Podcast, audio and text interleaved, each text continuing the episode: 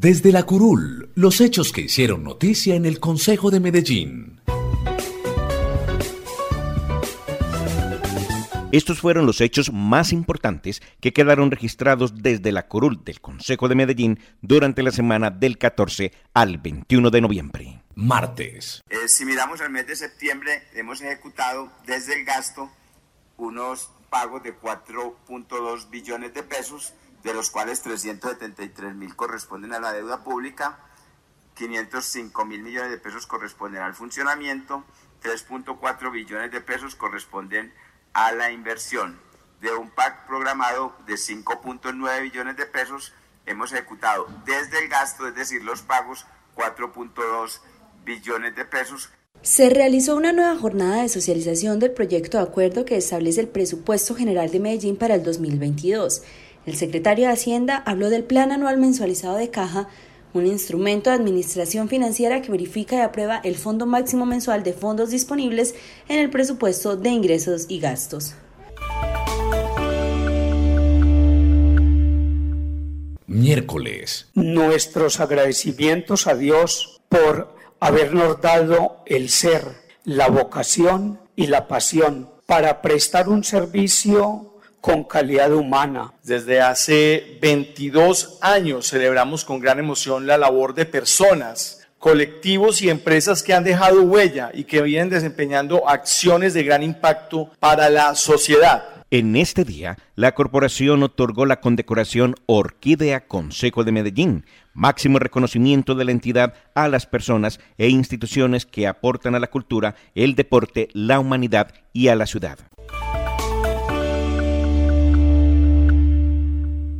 Jueves. La televisión pública debería cumplir con un servicio público que es el de informar a toda la ciudadanía y no el de tratar de, de decirle qué es lo que tiene que pensar. Y créanlo, y será mi palabra, que haremos todo lo posible para que el canal Telemedellín retome el rumbo que todos los medellinenses quieren. Esa es mi tarea como gerente de Telemedellín. Los corporados dedicaron esta sesión para analizar los hechos que han sido objeto de críticas en la gestión reputacional y administrativa del canal local Telemedellín.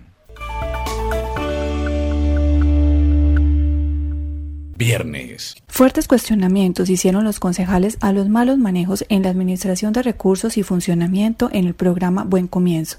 Las múltiples preocupaciones que hemos evidenciado en esta corporación frente a las malas decisiones, dificultades de planeación que ha tenido el programa Buen Comienzo en este periodo de gobierno.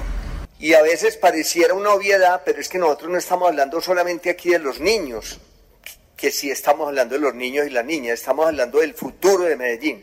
Es decir, no habrá posibilidad de tener esperanza en una ciudad si no atendemos bien los niños. Sábado. Creemos además que es muy importante eh, un diálogo intergeneracional.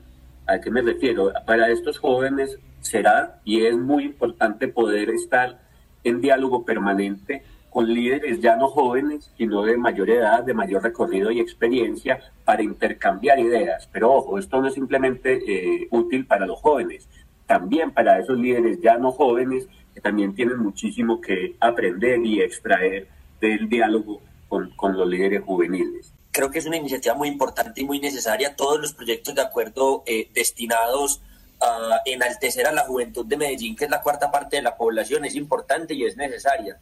Eh, y no solamente porque es una cuarta parte de la población, porque es el 25% de la gente que habita en nuestra ciudad, sino porque también eh, es, es, un, es una población muy diversa, muy distinta, eh, muy diferente entre sí, pero, pero también con, con con una claridad y es que pues tienen un poder transformador muy importante para nuestra ciudad. Concejales aprobaron en segundo debate proyecto de acuerdo 60 del 2021 que crea la estrategia de formación y visibilización del liderazgo juvenil del municipio de Medellín.